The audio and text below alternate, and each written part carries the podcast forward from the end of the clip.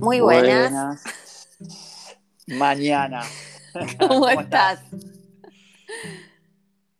Sí, bueno, por acá todo bien, ¿vos? Muy bien también. Bueno, bueno, bueno, me alegro, me alegro. Ya estamos grabando eh, nuestro quinto episodio, ¿no? Tal cual, quinto episodio. Yo quiero proponerte un desafío para hoy. No sé si vamos a poder. Bueno, dale. ¿Lo hacemos más cortito? Dale, perfecto, perfecto. me, parece, me parece buen desafío. Y más cortito, que ¿cuánto tiempo significa? Y bueno, no, de una hora, no sé, 40 eh, minutos. Dale, vamos a poner ese, tiempo límite de 40 minutos, eh, no pasarnos de eso. Dale, dale, excelente, bien. Bueno, entonces, eh, arranquemos. ¿Cómo, cómo querés empezar, contar un poco de qué se trata todo esto? Bueno, em, el tema de hoy es la cuestión, es cuestionar, ¿verdad? Mm, mm, así es. Bien. Bueno, tema para mí central en mi vida, porque hubo un antes y un después entre que estaba en, piloto automático y desde que empecé a cuestionar, cuestionarme, pero cuestionar en el sentido de decir, me hago preguntas, me hago mm. preguntas poderosas en momentos poderosos y no voy de rebelde sin causa por la vida, como desafiando por desafiar, sino que es, una herramienta, es una estrategia, es una técnica. ¿Vos cómo lo ves? Sí, sí, total. Me quedó eso de, que estabas en piloto automático, ¿no? Y empezaste a usar esa, esta estrategia de cuestionar. Y estoy de acuerdo con la idea de cuestionar, eh, no por el hecho de cuestionar toda la vida, porque si no se vuelve eh, invivible, eh, sino darle uso a esta herramienta importante en cuestiones importantes, ¿no? Que, ves que por ahí te están, hay que recalcular, hay que volver a reajustar, salirse de ese piloto automático, ¿no? Exactamente, entonces podríamos empezar contando que eh, cuestionar nos da la oportunidad de salir del piloto automático y empezar a conectar con una parte un poquito más genuina, más verdadera, más nuestra, ¿no? Sí, por supuesto, por supuesto, así es. Y yo te quería preguntar, o sea, ¿qué es lo que te hace que actúes en piloto automático? Y yo creo que los hábitos, todo lo aprendido, los patrones que repetimos, eh, la personalidad funcionando como funcionó siempre, eh, sin que le pongamos conciencia. En el momento que yo detecto que la personalidad tal como es no me está haciendo funcional, no estoy sacándole todo el jugo a esa herramienta maravillosa que tenemos, pero bueno, como toda herramienta, a veces se nos puede ir para el otro lado, ¿no? Em, ahí puedo empezar a cuestionarla, ahí puedo empezar a hacerme preguntas que no necesariamente terminan en respuestas, sino que ya a veces la pregunta es un recurso suficiente como para que puedas desactivar eh, ese patrón o, ese automatismo, o lo que sea, que te haga funcionar de esa manera, que te desconecta más que conectarte con los resultados que querés, ¿no? Claro, ahí eh, decías esto cosa de no, que no actos, hábitos, porque el hábito es como una sumatoria de actos, ¿viste? Vas a hacer lo mismo y es como que empezás a automatizarlo, que es un poco cosas que yo vengo leyendo en otros libros que dicen que dicen que el cerebro, como gasta tanta energía, lo mejor que le puede pasar al cerebro es automatizar las cosas. Entonces, en definitiva, casi que eh, ante una situación, ya es como que respondes de una misma forma y esa respuesta lo vas repitiendo y eso ya se transforma en un hábito y, ese, y esa respuesta, que inicialmente era una respuesta, después ya pasa la, la, tu realidad y reaccionás. Y entonces vas viviendo, reaccionando, como decís, también en piloto automático, sin pensarlo. Eh, un poco así, ¿no? Esto, no, no llevarlo a la conciencia, o sea, es repetitivo todo el tiempo. Sí, yo coincido. Sí, la función del cerebro es que sobrevivamos básicamente. Vos quitale toda nuestra complejidad y andate a cuando estaba el tipo en la cueva. El tipo no, tenía eh, actos de superación, desarrollo personal, lo único que quería era sobrevivir, estar resguardado, cazar, eh, procrear para perpetuar la especie. Entonces el cerebro era el que lo advertía de las posibles amenazas para poder salvar su vida. Funciona para eso, lo único que quiere es ahorrar energía, estar en la famosa zona de confort, hacer siempre lo mismo, porque más o menos sobrevivís y la llevas y ya está. Ahí es cuando viene nuestra otra parte que tiene más que ver, si se quiere, con el corazón, con esta conciencia que somos, que es mucho más grande que el cerebro, que el cuerpo, y dice, bueno, pero pará, esto yo lo sigo eligiendo, esto yo lo sigo queriendo, esto me, me es funcional, porque hay cosas que nos eran funcionales hace cinco meses, cinco años, y que ya no, pero las mantenemos igual por esto de que ya es la dinámica de supervivencia. Lo que pasa es que quien sobrevive no está viviendo.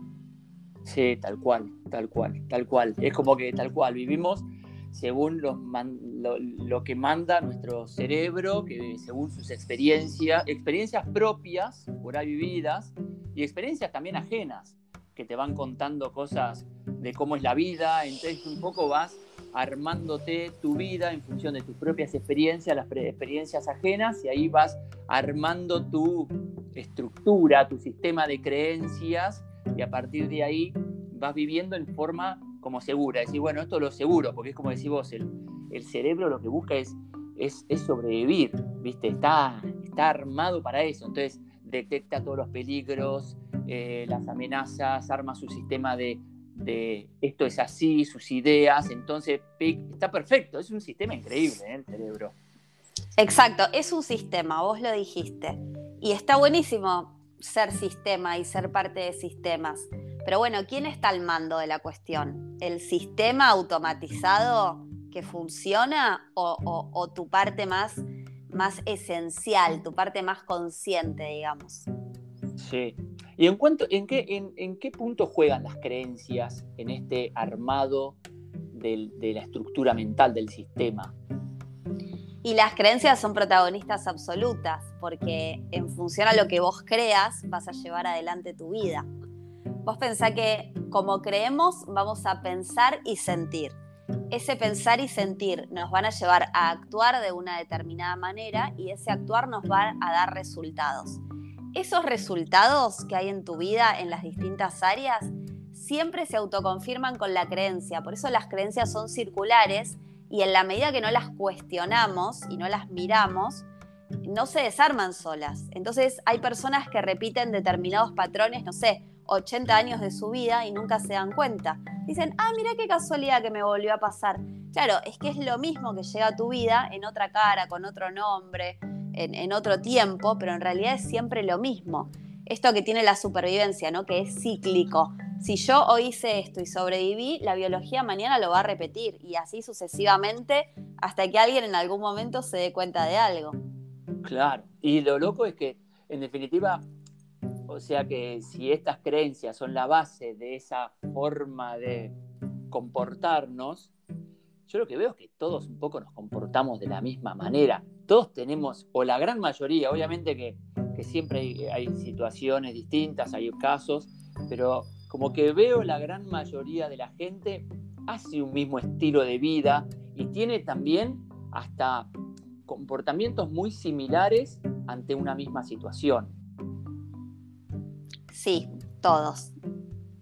Por ejemplo, vos decías, hasta nos condicionan Hablaste en un momento que las creencias un poco, no sé si la palabra condicionan, pero hablaste de, le pongo yo esa palabra, ¿no? Condicionan. Lo que pensamos y lo que sentimos. Y es muy loco que me voy a pensar, digo, ante una situación de infidelidad, por ejemplo, la gente reacciona emocionalmente de la misma manera. No esperas alguna reacción distinta, por ejemplo. ¿A qué te referís con de la misma manera? No sé, eh, con, bronca, eh, tristeza, como que hay, no hay muchas, nadie va a, o sea, sería muy raro que alguien reaccione con alegría. Claro, cuando hay infidelidad pasa eso. El tema es cuestionar la infidelidad e ir un paso más atrás y decir qué es infidelidad. Porque yo puedo tomar como infidelidad algo que haces vos que, no cumple con el acuerdo implícito o explícito que tenemos y que a mí me duela. Pero vamos a lo mismo de siempre. Si yo me quedo señalándote y mirando para afuera, me pierdo de mirar la herida que verdaderamente está. Si me enfoco en el, palito que está tocando la herida, me pierdo de mirar la herida. Entonces, esto, ¿no? ¿Qué esperaba? ¿Por qué no pasó? ¿Cómo co-creé esta situación? Si me pongo en víctima y en quejante, ya está. Estoy en un pozo del que estoy a conciencia y no voy a salir.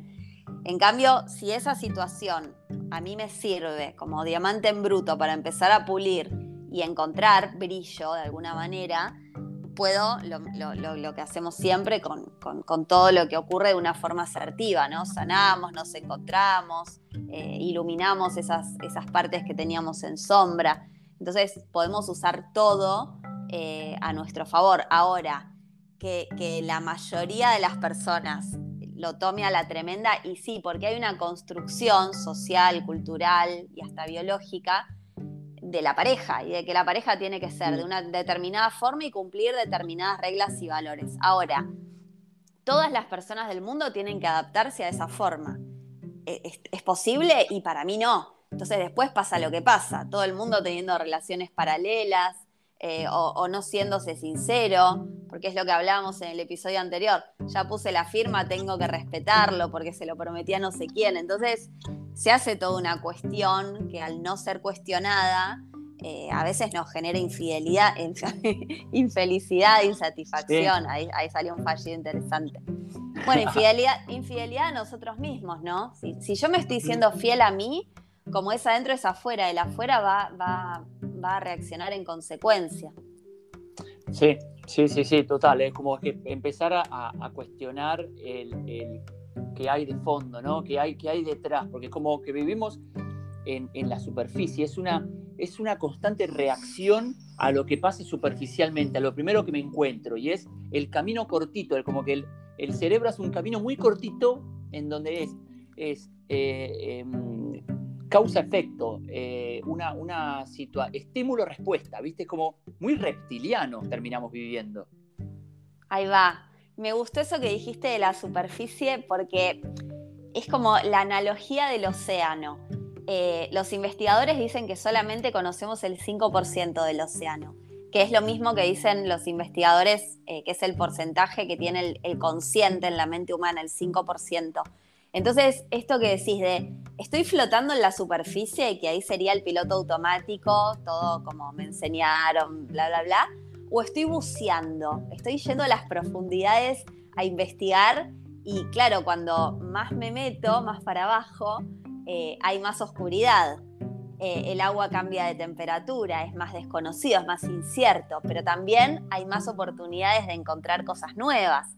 Y creo que es un buen paralelismo para la mente humana, ¿no? Estoy eh, flotando en la superficie en automático total, en la parte consciente, la que conozco, que es el 5% y es muy poquito, o estoy yendo a buscar a las sombras, a, ese depósito que está lleno de cosas que rechacé de niño y que hoy estoy manifestando, como diría Jung, como destino sin saberlo, cuando el proyector está en mi propia mente y yo me quejo de la película que estoy mirando sin saber que la estoy creando yo mismo.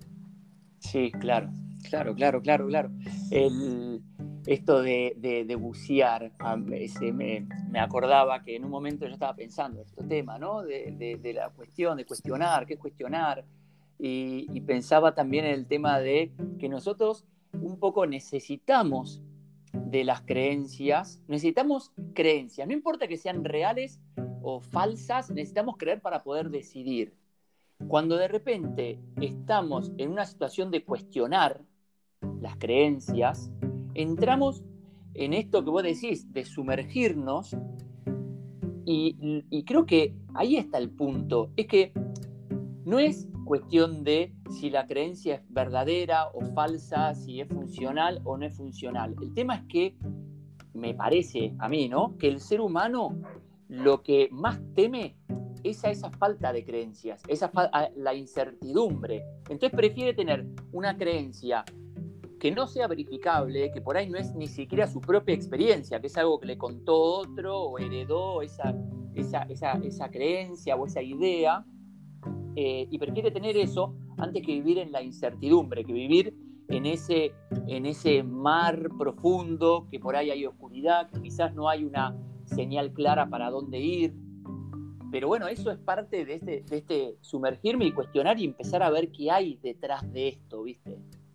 Totalmente, porque al final esas creencias a vos te permiten eh, tener una identidad, tener una forma de ser y de hacer las cosas que te aseguran la supervivencia a la manada, al clan, al sistema, al sistema del cual todos somos parte. Pero claro, sin darte cuenta, eh, es como la profecía autocumplida, lo que más miedo te da es lo que estás creando, porque te estás limitando, te estás reduciendo. Si todos los días haces lo mismo, evidentemente te estás perdiendo de descubrir algo nuevo en vos. Y si lo único permanente es el cambio, siempre hay algo nuevo para descubrir. Entonces, esto, ¿no? ¿Al servicio de qué está mi actitud? ¿Al servicio de pertenecer, de mi parte más reptil, más biológica? ¿O al servicio de mi parte más espiritual eh, que me propone todos los días una aventura distinta e ir soltando apegos y patrones para poder estar abierto a lo nuevo? Claro, se transforma en una especie de... Es como que imagínate que somos todos artistas, ¿no? Que todos tenemos nuestra, unas cualidades distintas, diferentes. Somos, somos colores somos colores. Eh, y de repente pintamos el mismo cuadro. Y decís, che, pero pará, vos no sos una, persona que, que, tenés este color y esta forma y no sé qué, y al final hiciste el mismo cuadro que hizo este, que también entiendo que hay, que hay una, una idea educativa que, te, que lo que hace es como normalizar las conductas. O sea, vos decías ahí recién cómo, cómo nos perdemos también esta, esta posibilidad de actuar distinto, de responder diferente a las cosas, y el automatismo realmente nos hace perder libertad también, porque ¿cuántas respuestas posibles tengo para si tengo calor y estoy en la calle? No, es sacarme el abrigo y abanicarme con un abanico y no mucho más. No puedo de repente sacarme la remera y quedarme en calzones caminando. Total, me encantó lo que dijiste, somos colores y pretendemos pintar todos el mismo cuadro. Ya el hecho de saber qué color está haciendo y qué cuadro querés pintar, para mí ese es el camino de la vida. Bueno, yo creo que en el fondo todos sabemos que, que somos un poco distintos, porque mismo nos reconocemos, no, esta es mi personalidad, no, yo a mí me gusta más esto, a mí me gusta más lo otro. Eh, yo me siento mejor eh, con, gente, sociabilizo mejor, el otro no, a mí me gusta leer, a mí no, a mí me gusta... Y como que nos vemos ahí, que tenemos cierta distinción que nos hace, que nos separa un poco del otro, que nos da una diferencia. Pero en definitiva elegimos lo mismo, vivimos la misma vida, eh, consumimos lo mismo. No hay tanta, tanta distancia entre eso. Sí, a mí me parece muy interesante cómo encaramos la diferencia una vez que la percibimos la encaramos de manera constructiva o destructiva. Porque yo mm. puedo encontrarme con tu otredad, que sos otro, está claro y diferente, y desde los opuestos complementarios formar algo más grande que nosotros dos. O también puedo verte como un opuesto y como un oponente, querer tener razón, empezar a imponerte mi verdad y em, esto que pasa de que a veces yo, esto lo, escucho muy seguido, personas que dicen, esta, esta persona, suponete mi pareja, tendría que hacer lo que para mí tendría que hacer. Pero es como, ¿en qué momento lo estás viendo al otro? ¿En qué momento te estás encontrando con la otra edad? O sea, no, no estás teniendo una relación con esa persona, estás teniendo una relación con vos mismo y con tus creencias de cómo el otro debería actuar. Entonces, esto, ¿no? ¿Cómo me vinculo? ¿Cómo lo percibo? ¿Qué hago con eso? Es que creo que da un poco también de incertidumbre eh, eh, permitir que haya una opinión distinta.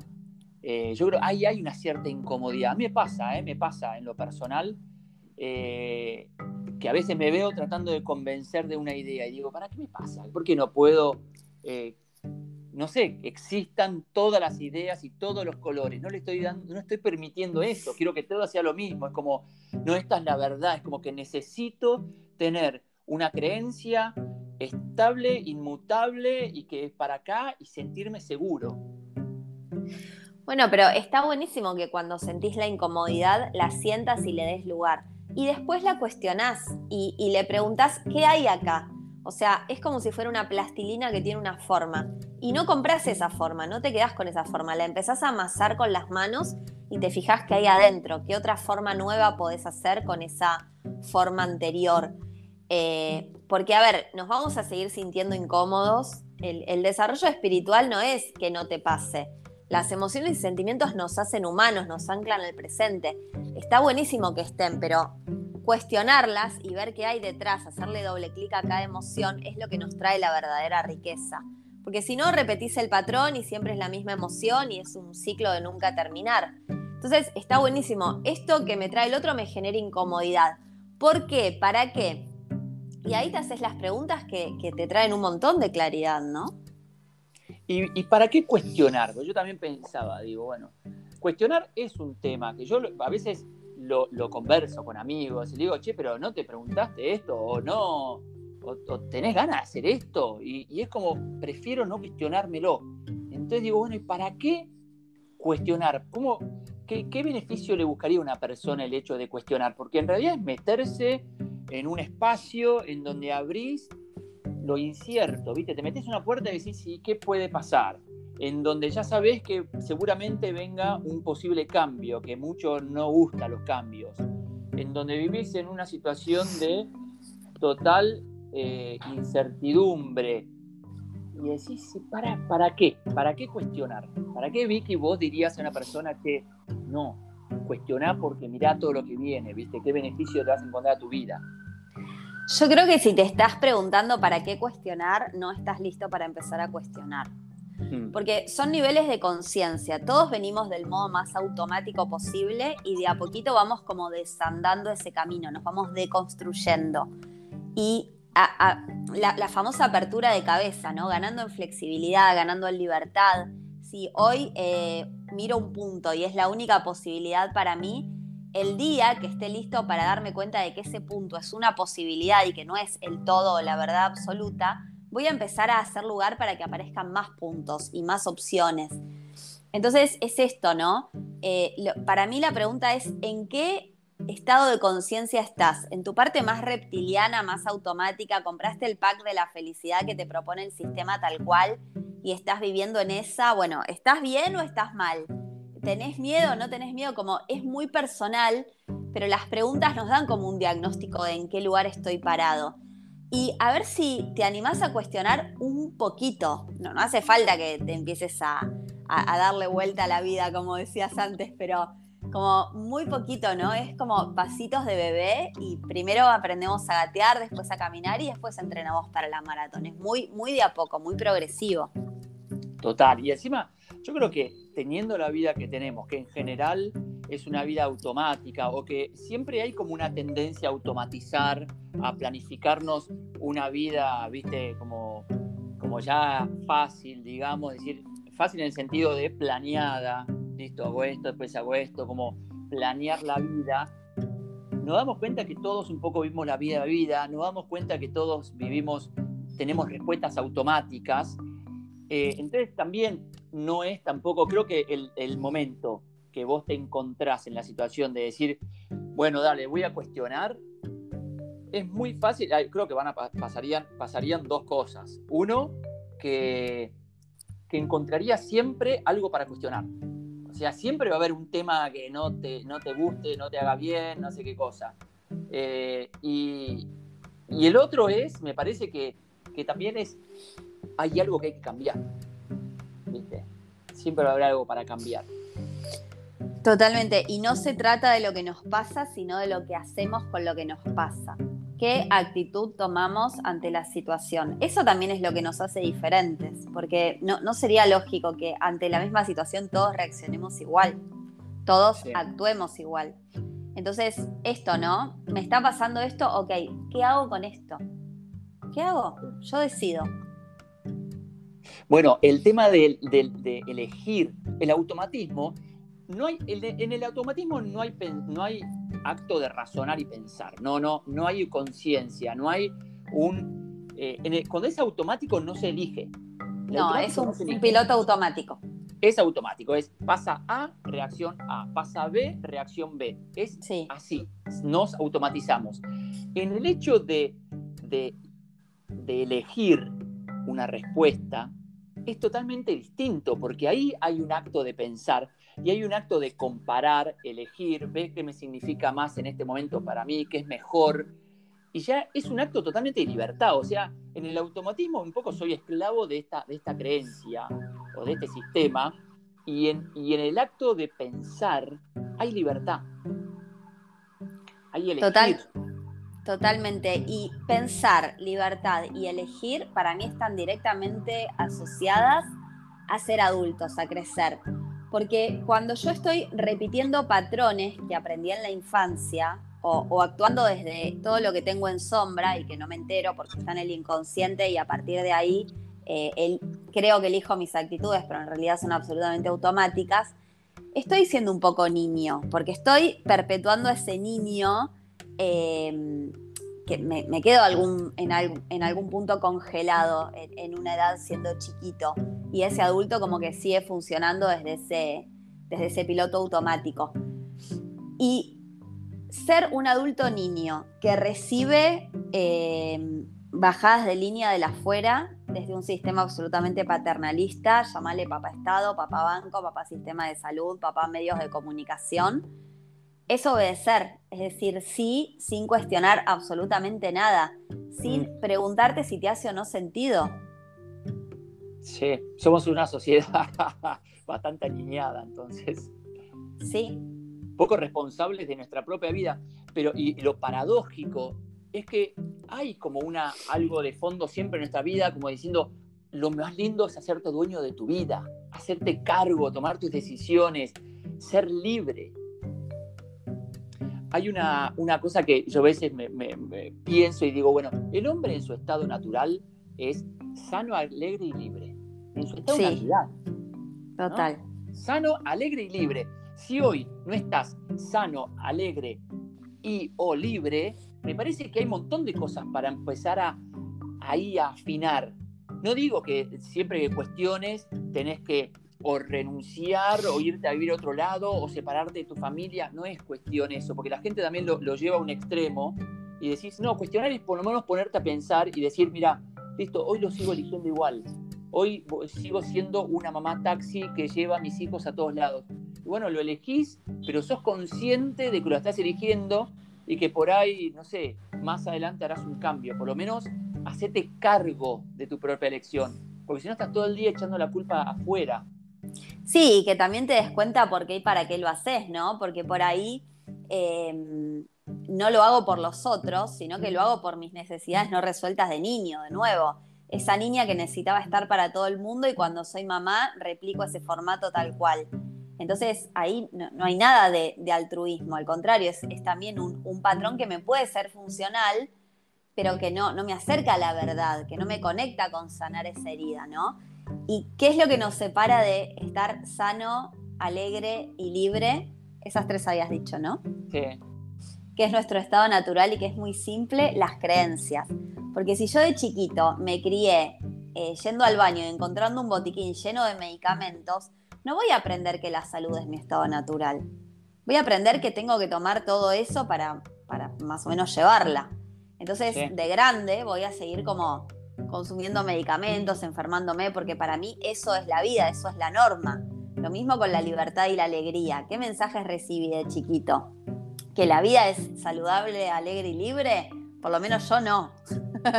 Entonces es, un poquito eso, ¿no? Es como volver eh, a ese momento en donde todo estaba por ser aprendido y ponernos de nuevo en ese lugar de niño, pero no de niño demandante, eh, dolido inconforme, sino un niño curioso, un niño que es un hoja en blanco y que, y que puede y quiere diseñarse como elija, ¿no?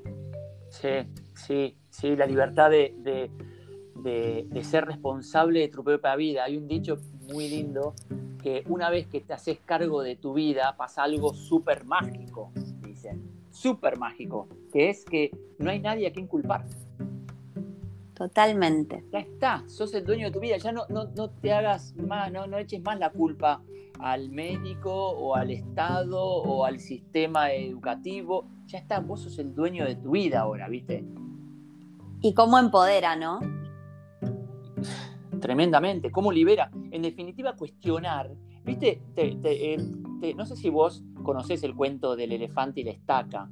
Sí. Eh, bueno, te lo voy a contar para el que no sabe. Contalo. Eh, así, muy, muy resumido. Lo, cuando en África se cazaban los elefantes para llevarlos al, al, circo, lo eh, atrapaban desde chiquitos para poder educarlos y enseñarle todas las cosas. Y además porque te dura más el elefante, ¿no? Entonces, lo, lo, cazaban, le, lo ataban la pata a una estaca. O sea, había una estaca, una cadena y la pata del elefante. Y el elefante tiraba, tiraba, tiraba, tiraba y no podía sacarse de la estaca. Y hasta que en un momento decía, listo, ya está. Por más que tire y tire, ya esta experiencia ya la viví, ya creé, eh, hice una creencia que es que esta estaca no se va a mover nunca por más que tire. De repente pasaron los años y pasaron los años y pasaron los años y el elefante se convirtió en un super elefante con la fuerza que tiene un elefante que rompe árboles como si fuese nada, se rasca el hombro y tira abajo un árbol de años y de repente decís, y no se plantea sacarse de la estaca y sigue pensando que esa estaca es lo suficientemente fuerte para que él siga ahí atrapado. O sea que es su creencia lo que hoy lo está limitando.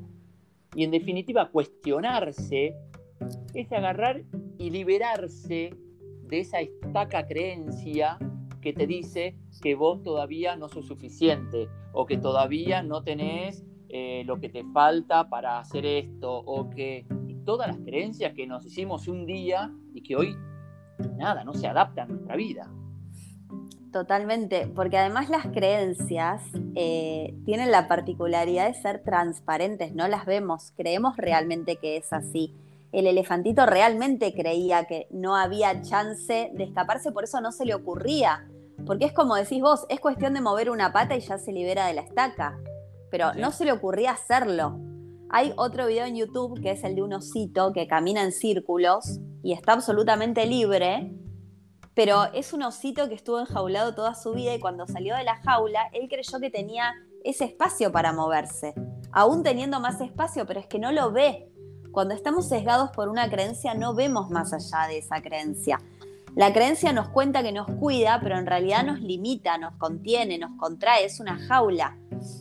Es como si te pusieran una jaula de 4 metros cuadrados eh, encima y te dijera, no, Ale, yo soy la jaula, vengo acá para protegerte. Vos quedate acá calladito, tranquilito adentro que vas a sobrevivir.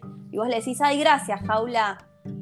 Claro, cuando la empezás a cuestionar, ese bendito día de, luz, de amanecer, en el que decís, para, pero esto es así necesariamente, no hay otra forma de hacer las cosas, te empezás a dar cuenta de que la jaula tiene más paisaje alrededor, de que hay más campo de acción entonces, a medida que te empezás a liberar de a poquito, porque viviste en automático toda la vida, esto es un proceso amoroso y gradual. Mm. Eh, te sacás la jaula de encima y empezás a correr. Sí, sí, sí, sí, sí, total, totalmente.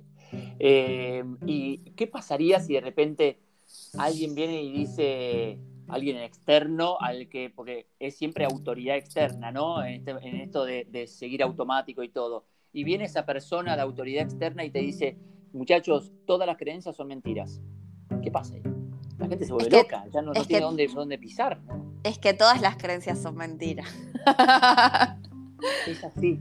Todas las creencias son mentiras porque todas van cambiando, hoy a lo que te sirvió antes ya no te sirve, eh, todo se puede rearmar de vuelta, todas las creencias en definitiva, en definitiva las creencias nos limitan.